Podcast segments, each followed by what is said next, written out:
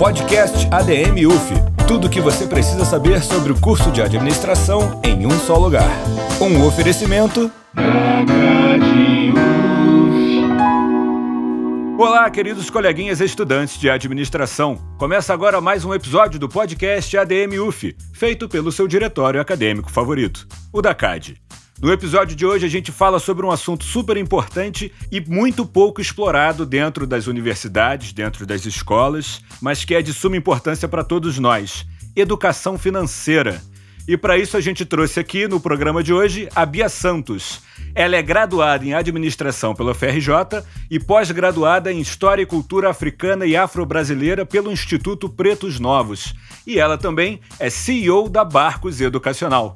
Fala, Bia, tudo bem? Oi, João, tudo bem? Olá, galera. Um super prazer estar aqui. Obrigada pelo convite. Eu fico sempre muito feliz em compartilhar sobre o tema, principalmente porque eu passei pela graduação não tem muito tempo. Então, eu saí né, da faculdade, mas a faculdade não saiu de mim. Foi em 2018. Então, eu sei o quanto é muito, muito legal e importante a gente discutir esses assuntos cada vez mais cedo, né? Então, fico muito, muito, muito feliz. Pô, o prazer é todo nosso, Bia. Muito obrigado por aceitar o convite, viu? Então, para começar o programa, eu queria que você contasse um pouco da sua trajetória. Você falou brevemente agora, mas assim, falar como você se interessou pelo assunto, por educação financeira, como isso entrou na sua vida, e até chegar a Barcos, e você explicar o que é a Barcos Educacional, para quem estiver ouvindo, enfim, a bola tá contigo. Então, eu, eu tive o meu primeiro contato com educação financeira, né? Esse tema entrou na minha vida quando eu estava no ensino médio, na verdade. É, eu estudei na escola pública, o Cefet, e durante o meu ensino médio a gente teve a oportunidade de fazer um programa de iniciação científica e começar a estudar um pouco sobre educação financeira. Quando eu falo a gente, eu falo sobre os fundadores da Barcos, né, que depois virou Barcos, mas na época a gente não tinha intenção de abrir um negócio, que é, é o Marden e o Wallace. E o Marden hoje continua, enfim, nessa empreitada aí que é empreender, é meu sócio. Então esse foi o primeiro contato que eu tive com o tema. E é uma história interessante, assim, porque quando a gente se reencontrou na universidade, Marden também foi para o UFRJ, mas ele fez economia. É, a gente se reencontrou e percebeu que mesmo durante a crise, isso já em 2015, é, a nossa vida financeira não estava tão, tão bizarra assim, não. A gente olhava ao redor, né, via nossos familiares, nossos amigos, todos com dificuldades financeiras, enfim, já se enrolando com cartão de crédito, iniciando a vida acadêmica com estágio, já se enrolando ali. E a gente tinha um planejamento de curto, médio e longo prazo, a gente era bem organizado, bem controlado com as nossas finanças. Inclusive, a gente já investia também, que era algo pouco comum na época entre a galera da nossa cidade. E a gente percebeu o quanto ter tido acesso a esse conhecimento durante o nosso ensino médio foi de extrema importância para que a gente iniciasse a nossa vida profissional, acadêmica, com mais tranquilidade. Mesmo sem vir de uma família rica, né? Uma abastada, com muita grana, enfim, a gente tinha uhum. que trabalhar, a gente tinha que estudar, era, era uma vida muito corrida. Então foi por isso que em 2016 a gente decidiu fundar a Barcos, com o objetivo de levar a educação financeira para mais e mais pessoas, né?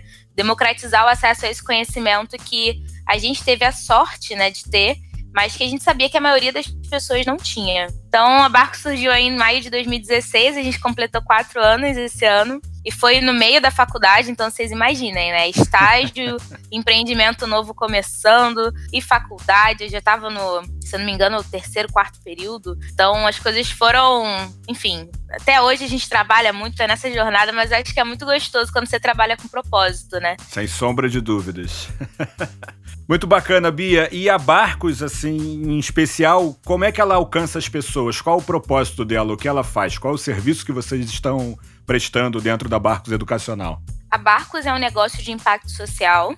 E um negócio de impacto social vem muito da filosofia de que você pode sim ganhar dinheiro, e que isso não é um problema, mas que você pode ganhar dinheiro fazendo bem às pessoas. Então, eu gosto muito dessa, dessa lógica, porque a gente é um negócio, a gente tem fins lucrativos, mas tudo que a gente faz tem um viés social e um propósito muito forte. Então, o nosso propósito é levar a educação financeira para as pessoas. E a gente começou com um curso mais voltado para jovens adultos, né? A galera que estava ali iniciando a carreira, tem a partir dos seus 17, 18 anos. E a gente já teve públicos idosos, adultos, crianças, teve de tudo um pouco nesse modelo muito com o objetivo de apoiar as pessoas em organizar suas finanças, fazer um planejamento financeiro, saber utilizar crédito de forma consciente, de forma organizada, entender um pouco mais sobre as dívidas, né, e como evitar o endividamento precoce ou o superendividamento, e principalmente começar a investir, mesmo com pouco dinheiro. Então é possível sim você investir em renda fixa, até renda variável. A gente agora é, trouxe módulo de renda variável. É, e você pode sim iniciar com pouco dinheiro, começar a entender esse mercado e ir criando recursos, né? Gerando recursos com o tempo. Então, esse foi a primeira, nosso primeiro grande objetivo, né? A primeira metodologia que a gente validou.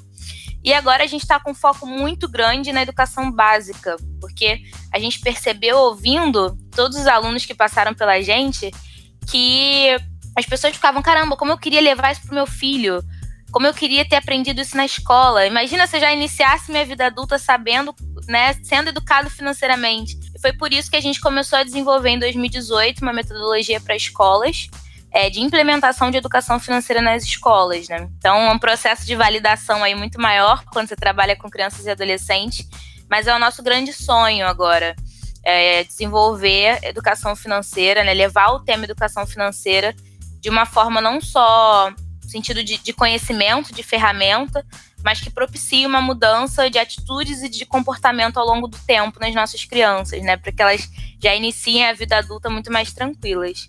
Então é isso que a gente faz hoje. Olha, da minha parte pessoal, eu confesso que eu estava até ansioso por essa conversa, porque a minha organização pessoal financeira, de organização não tem nada.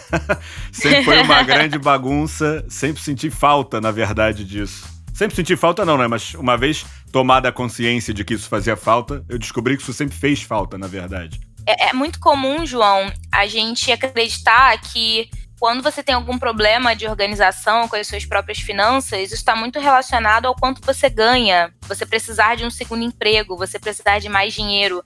A gente nunca vê a educação como a forma de solucionar o problema. Não que no Brasil a gente não tenha uma realidade muito difícil, né, de, de milhões de pessoas que vivem com pouco dinheiro, que sim, o um aumento de renda é importante para você ter mais qualidade de vida.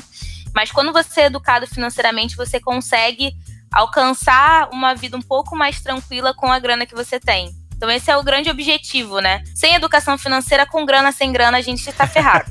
com educação financeira, com pouca grana, a gente pelo menos conhece ali o, o sistema, né? E se organiza para é, utilizá-lo a seu favor, enfim, buscar outras formas de uma renda extra. E com dinheiro você vive mais tranquilo, inclusive propicia é, não só para sua geração, mas para as próximas gerações mais tranquilidade financeira também que isso é super importante. Então, é, enfim, vai fluir, cara. Só, só a gente trocar essa ideia que você já vai começar a se organizar melhor. Muito, muito bom. Ô Bia, você falou que vocês trabalham com criança, com pessoas de todas as idades, mas duas perguntinhas aqui. Com quantos anos é o ideal para se começar a falar, se começar a pensar em educação financeira? E as pessoas que não tiveram isso, que hoje em dia são mais velhas e querem buscar isso, como elas podem ser apresentadas, como elas podem ser atraídas a esse tipo de conteúdo? Legal, uma ótima pergunta. A gente acredita que a educação financeira não tem idade, que ela pode ser iniciada com uma criancinha ali nasceu, tá com o pai indo no mercado, mostrar o valor do dinheiro, porque até para as nossas crianças, João, é muito difícil você falar sobre dinheiro e mostrar o valor das coisas a partir do momento que elas só veem você pegando um cartãozinho e passando um, e comprando, de plástico, é, é. vira uma brincadeira, exatamente. Vira uma brincadeira. É, elas, elas é. não têm noção que você precisa trabalhar, que tem todo um esforço ali para que aquele cartão valha alguma coisa.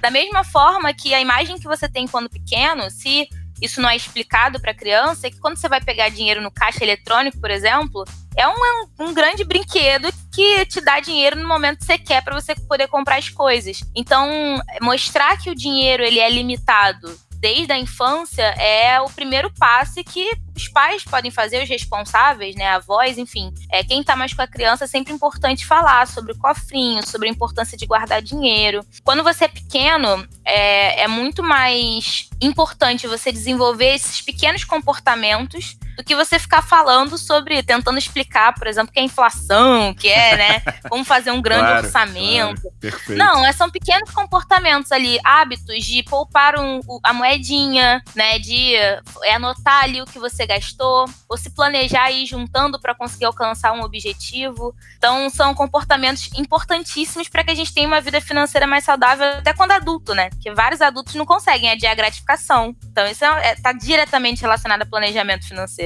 né?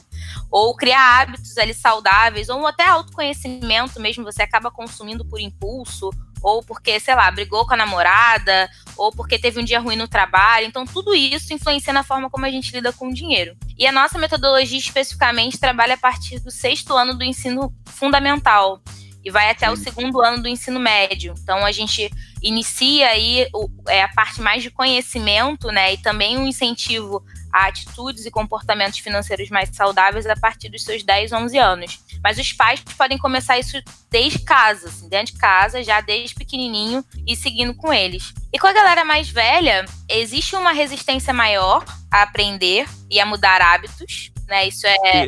É padrão, é em qualquer tema, inclusive. Qualquer tema, não tem jeito. Mas a partir do momento que você mostra como a sua vida pode ser melhorada a partir da mudança daqueles hábitos, as coisas começam a fazer sentido. Por isso que quando a gente começa a falar de educação financeira, a gente nunca vai pelo orçamento, pelo, pela parte mais prática ali, mais ferramental.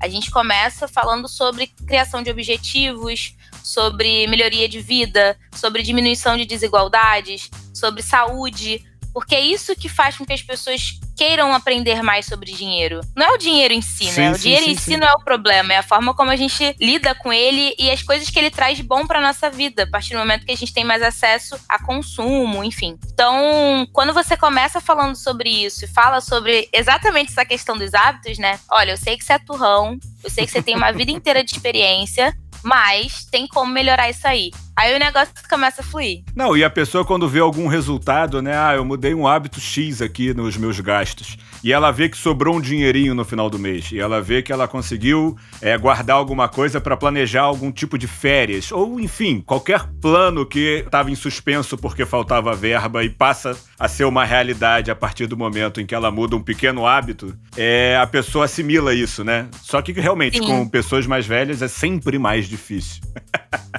é sempre mais difícil. Mas é muito bom você não, não criar essa dicotomia entre, é, entre o planejamento e a prática, né? Porque sem a prática, o planejamento não fez o menor sentido. Então, é muito comum a gente ouvir no mundo das finanças a importância de ter um orçamento. Uhum. Orçamento é sempre uma ideia já batida, né?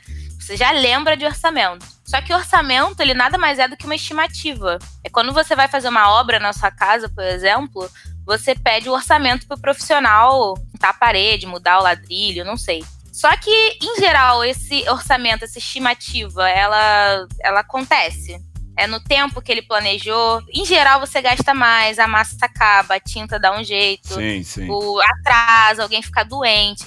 Então, assim, você falar só de orçamento, por exemplo, que essa parte de planejamento, né, de estimar, ela é muito boa porque te dá um, um objetivo, né? Eu quero que seja assim. Mas sem a prática, sem você efetivamente acompanhar aquilo e ficar de olho ali para você não ultrapassar, você não conclui, né? Você pode criar orçamento a vida inteira, mas você não sabe se você fez aquilo ali na prática, não adianta. Então, por isso que é importante a gente unir as coisas, né? O planejamento e a prática são extremamente importantes. Porque senão a educação financeira não acontece, né? Você não vê ela na prática ali acontecendo. Sim, perfeito. Ô, Bia, e se você tivesse que sintetizar Quais seriam os pilares da educação financeira? Em que, que ela é baseada, assim? Quais são os objetivos intrínsecos da educação financeira? Olha, na Barcos nós dividimos em, em três grandes pilares: controle, planejamento e investimentos. Então, sem você ter uma organização do seu dia a dia, né, entender, ter controle do seu dinheiro das suas ações com dinheiro no dia a dia, você não consegue se planejar. E a partir do momento que você tem esse controle, você vai para o planejamento, você consegue entender quanto é, você vai se endividar ou não, porque dívida pode ser positiva, inclusive. Uhum. Isso é algo que a gente precisa discutir mais, né? Porque quando a gente fala de endividamento, as pessoas já vêm com uma carga super negativa, porque o cartão de crédito, porque. E não, quando usado com planejamento e com objetivos reais, importantes, é, é extremamente positivo. e investimento, que nada mais é do que você acelerar o processo para alcançar esses seus objetivos, né? Então é muito comum uma pessoa já vir assim, mas qual o melhor investimento? Eu falo, calma, querido. Tem controle e planejamento ainda para você se organizar aqui. Você tem que ter objetivos bem, bem definidos, porque senão investir em qualquer coisa é bom, né? Porque existem investimentos melhores para cada um desses objetivos. Então, a gente separa sempre nessa tríade, nesses três grandes pilares. Muito bom. E quais são as suas dicas para um jovem, assim, pegando esse mote que você deu? As suas dicas para um jovem que está pensando em começar a investir? O que, que ele tem que estudar, assim? Qual é, por onde ele começa?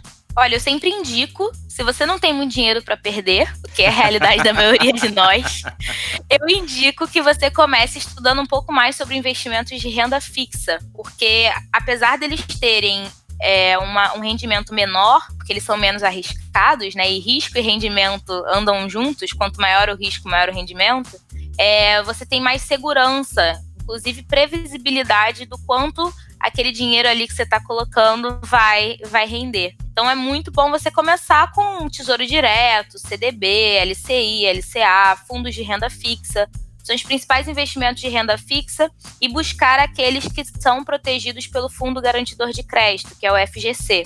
Então você sabe que se acontecer algum problema com aquele banco, aquela instituição financeira, você vai ter o, dinheiro investido de volta. Então para você que está começando, acho que esses são os principais, as principais dicas aí.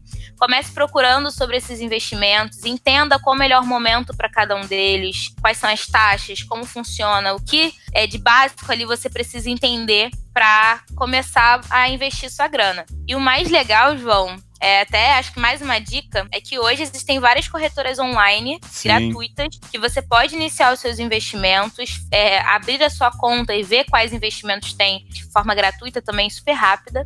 E existem corretoras que permitem que você comece a investir com um real. Com um real só? Um real. Isso eu não sabia. Não vou fazer a divulgação aqui, mas se você procurar na internet, sim, você sim, vai achar. Sim, sim. e aí, você pode buscar também no próprio site da CVM é, ou do Banco Central, que são órgãos reguladores e que apoiam também os investidores que estão começando. Existe uma lista de corretoras que são confiáveis. Então, tudo isso ajuda você a começar com segurança, entender um pouco mais na prática e começar a investir cada vez mais. É, e eu acho que esse universo de se investir, as pessoas estão perdendo um pouco de medo aos poucos. Tá certo que a gente está restrito, eu pelo menos estou restrito à minha bolha, né? Então, assim, eu não sei a um nível é, nacional como é que isso está sendo. Mas é, as pessoas ficam muito com o conceito de poupança na cabeça. Né? E eu acredito, pelo menos pelo que eu li e pelo que você está falando, a renda fixa é uma alternativa a isso com tanta segurança quanto, que é um primeiro passo para você até tomar coragem de fazer algo mais arriscado num momento que eventualmente você tenha um pouquinho mais de dinheiro sobrando, que aquele dinheiro não vai fazer falta, né, e tal. Sim. É, infelizmente, no Brasil ainda o Brasil é muito grande, né? Uhum. E na nossa bolha, bolha da faculdade, principalmente, a gente tem muito mais acesso a esse tipo de conhecimento. E a galera, enfim, tem sempre aquele amigo investidor, é. né? Que já que vem falando da bolsa, você fica, hum, o que, que é isso aí? Você começa a. Apesar de ter aquele receio, né, de colocar dinheiro e tudo mais, você já tá mais, mais conectado a, a isso. Eu acho que a gente tem um grande desafio que é tornar isso algo nacional, né? Infelizmente no Brasil a gente ainda tem uma grande taxa de pessoas desbancarizadas que não têm conta no banco e se investem, investem ainda na poupança e nem sabem que isso é um tipo de investimento, apesar de ter um rendimento muito baixinho. Sim. Então, eu sempre brinco, né? Melhor poupança do que colchão. é verdade. Então, botar embaixo do colchão é que não pode. Mas Enterrar, você né? vai estar tá perdendo dinheiro. É, não dá. Agora, se na poupança, só o fato de você ter o hábito de poupar dinheiro já é boa parte do trabalho. Já é uma Porque boa tem prática. muitas pessoas que sabem muito do mercado financeiro, de investimentos e tudo mais, mas não conseguem fazer sobrar dinheiro. Então não adianta, porque você não tem dinheiro para investir. então é importante mesmo, mesmo que seja na poupança, comece com o hábito de poupar e continue estudando para você fazer os seus investimentos. Outros investimentos melhores. Pois é, e esse medo que a gente falou também vem muito, acho que da voltando um pouco ao assunto aqui, da falta da disseminação de educação financeira nas escolas, na, nas universidades. Né? Você, quando é tá na escola, Você estuda a crise de 29, só o que você aprende é que a bolsa quebrou e todo mundo se ferrou. Mas você não teve educação financeira nenhuma, né? Você não entende como funciona o, o mercado financeiro e tal. Isso não é explicado em momento algum. Tem que partir do, da, da, própria pessoa, né? E pegando esse mote, Bia, eu queria que você fizesse uma pequena análise do que que. Quais as diferenças que você pode ver numa sociedade em que uma sociedade que teve acesso à educação financeira de forma generalizada. Você tem exemplo de alguma coisa do gênero? Não sei. Educação financeira ainda é um, uma, um, um levante global. Assim. É, né? A gente tem poucas metodologias é, validadas e, e, e, gerais, né? Agora, o que a gente tem são. É, porque tem uma questão do Brasil que faz com que a nossa situação, algumas questões, né? Fazem com que a nossa situação financeira e a forma como a gente enxerga a finança seja muito diferente. Por exemplo, tem uma questão histórica de colonização. Então, isso fez com que a nossa cultura já fosse muito mais voltada para o imediato do que para o planejamento futuro. Isso é, é, enfim, tem essa coisa, não é à toa, né? Eu estudo muito sobre isso, como isso também está muito relacionado às finanças das pessoas negras, né? Porque tem um histórico mais recente. Então, a dificuldade de você ter um planejamento de médio e longo prazo é maior está muito relacionada, cara. Eu preciso colocar é, comida para almoço. Não dá para pensar na comida do ano que vem, né? Então, tem muito isso. E é a realidade de uma grande parte da nossa população. Tem uma questão também econômica, de instabilidade econômica e crises econômicas. Eu ia dizer dos, nas últimas décadas, mas assim, não só nas últimas décadas, né? A gente tem aí uma montanha russa que está relacionada também à, à nossa situação política. Então, é muito difícil você, por exemplo, a minha, a geração da minha mãe, provavelmente da sua mãe também, foi marcada com confisco. Como Sim. é que você confia, por exemplo, no banco? Você confia nas instituições financeiras em colocar o seu dinheiro ali? Só para deixar claro aqui, pessoal, o que a Bia está falando é do confisco do Collor, da poupança da população para resolver crise econômica do país. Isso aí tomou de assalto as economias de muita gente que passou anos economizando para comprar um imóvel, um carro, que quer que fosse. E isso aí foi em 91, 90? 90. 90, 90 se não me engano. É. Sim. Foi final, final da década de 80, início de 90. Isso. Então isso é super recente, né? É. Tem que 30 anos atrás. 30 anos. E a gente estuda isso na história e fica, caramba, como é que isso aconteceu, né? As pessoas tiveram seu dinheiro confiscado pelo próprio governo. Então, até, enfim, teve também todo o processo de ditadura, né, em 60. Então, a gente vem de, de caos econômico e político, é, pra gente é histórico, né? Quase que, que, normal. E eu acho que o que a gente pode aprender com isso é a importância, né, de quem pode, claro, de ter sua reserva de emergência, né? Nós que estamos vivendo agora nesse período pós-escola né, que não tem esse trauma, da gente prestar mais atenção em como a gente lida com o dinheiro, com as facilidades que a gente tem agora. Levando em consideração que a gente vai ter um novo trauma, né, a nossa geração, que é o trauma da falar. pandemia, a pandemia global. Então, a pandemia também nos ensina muito sobre dinheiro, né? É bem provável que a nossa geração, pelo menos eu espero que né, vá pelo lado positivo, e que a nossa geração tenha uma tendência a ter reservas financeiras maiores, né? Por já ter vivenciado uma crise que fez com que você ficasse trancado em casa e não conseguisse trabalhar, por exemplo. É interessante você ter falado isso, porque é a minha próxima pergunta aqui no roteiro. Eu ia perguntar justamente isso. Nesse momento de crise, de quarentena, as pessoas em casa, muitas famílias com a renda totalmente reduzida, não são pessoas que têm conta em banco, que não têm o aplicativo para é, aplicar para conseguir o auxílio do governo. O que, que pode ser feito? Como é que essas pessoas podem é, lidar com isso? E as pessoas que não estão nessa situação, é o momento de pensar em se investir? Agora é o momento de poupar ou é aprender a poupar? Como é que as pessoas podem lidar com essa situação do coronavírus? É, para as pessoas que foram muito é, prejudicadas pelo, pelo vírus, essas pessoas elas não estão isoladas, né? Elas estão trabalhando. Então, é, agora a busca da, pela renda extra, né, iniciando negócios de um dia para o outro, as pessoas estão começando a entender o que elas sabem fazer e se organizando para começar a vender. Por isso que é tão importante a gente pensar localmente, né? É, eu sei que a, a uhum. pandemia é global, mas pensar e consumir do, no nosso próprio bairro, da sua vizinha, ou daquele amigo do seu irmão, enfim. Porque as pessoas estão precisando dessa grana e claro, né, elas não vão ter a mesma qualidade de vida que elas tinham antes, a mesma condição de vida e de consumo de antes, mas elas vão ter ali pelo menos o mínimo com essas vendas para manter as suas principais contas, alimentação, enfim, né, manter ali o básico. Então, agora acho que muito do nosso objetivo é conseguir manter o básico. Infelizmente, para essas Sim. pessoas também. E a busca pelo empreendedorismo, né? Que não vem às vezes com esse nome, mas não deixa, não, não deixa, deixa, de, ser, ser empreender, né? Se você tem produto, se você tem venda, é empreendedorismo. Você criou uma empresa, gente. Eu sempre falo isso, né? é o básico para você ter uma empresa. Então, a galera tem é, buscado muito isso. É, e para as pessoas que não foram tão afetadas, eu acho que é um momento também, né, de, de manter se preocupar localmente, então eu falo principalmente para essas pessoas, de consumir, continuar consumindo dentro das suas possibilidades e conseguir poupar mais. Porque se você provavelmente não teve diminuição de, de salário, você está isolado. Né? Você está de home office, ou você é Sim. é aposentado, você está de boa.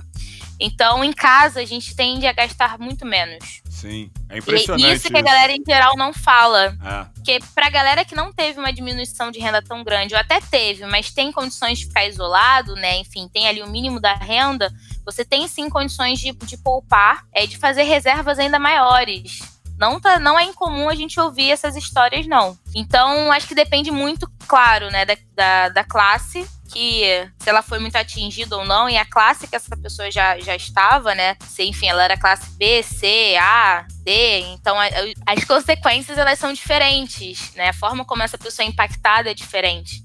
Então, existem pesquisas, já saiu até do plano CDL, são especializados em pesquisas das classes C, D e E, e eles falaram que boa parte dessas classes já tem um trabalho informal, né? Uhum. Já empreendem, já estão na rua. Então, essa galera teve uma diminuição bem maior do que a classe A, por exemplo, que tem condições, em geral, são empresários ou é, tem seu consultório, enfim, tem trabalho, são gestores que conseguiram manter o, o, o, home office e que tiveram uma diminuição menor. Então, acho que a educação financeira, e claro, toda essa questão econômica, política, social do Brasil, também é, nos mostra muito sobre o quanto a desigualdade ela é, ela tá na nossa cara. Isso que eu ia falar. Essa pandemia ela escancarou, né? Exatamente. Ela escancarou. Ela escancarou um negócio que já era escancarado, mas assim, os abismos sociais ligaram o sol, não ligaram a luz em cima do negócio. Exatamente. Então agora a gente percebe muito isso, né? O, rico cada vez fica mais rico e o pobre cada vez fica mais pobre. Porque o rico ele já tem acesso à, internet, ele tem acesso a produtos digitais, ele tem acesso aos melhores mentores e gestores e empresas que fazem isso. Então a questão do acesso também é muito importante. Por isso, quando a gente fala de democratizar a educação, não é só a educação básica, né? Ou educação financeira, ou enfim. A gente está falando sobre dar acesso às pessoas ao, ao melhor, né? As melhores informações, as melhores pessoas, aos especialistas, porque é isso que faz com que elas consigam galgar os seus espaços também. Então, isso é muito preocupante para mim, nessa lógica de nova economia, de nova forma de trabalhar, do quanto a gente vai ter uma diminuição bem provável também do número de empregos, Sim. de como os empregos vão ser, né? Das camadas que têm menos acesso à tecnologia, têm menos acesso à internet. Então, é, é realmente, enfim, dá pra gente ficar aqui três horas conversando sobre isso. Dá, dá. Dá e é, é uma incerteza brutal em relação às consequências que isso, ao grau, ao nível das consequências que isso vai acarretar. E a única certeza que tem é que a gente vai enfrentar uma, uma crise sem precedentes. Sim. É muito triste, mas é uma realidade e eu acredito, eu sou um otimista, né? Mas é, ser otimista é um luxo também, né? Faz parte, Também é um luxo, é, é verdade. É, faz parte de um, de um, certo privilégio isso. Mas que eu acho que vão. É, novos pensadores, novas ideias, novos formatos vão pipocar como ideias e vão ganhar mais força. Sim. E uma crise que não é só econômica, né? Sim. É uma crise bastante social também. Antes de ser econômica, ela é social, na verdade, né? Sim, tá muito, uma coisa está muito conectada à outra, né? Então é realmente difícil pensar em como isso vai ser. E, inclusive, essa é uma pergunta que me fazem, que é muito engraçado. É, Bia, o que você acha que vai ser do pós-pandemia? Quais as, as percepções econômicas e políticas? E eu fico, queridos, realmente. É, se eu tivesse essa resposta. Pô, eu, eu estaria mais tranquila, né? Estaria bem mais tranquila aqui.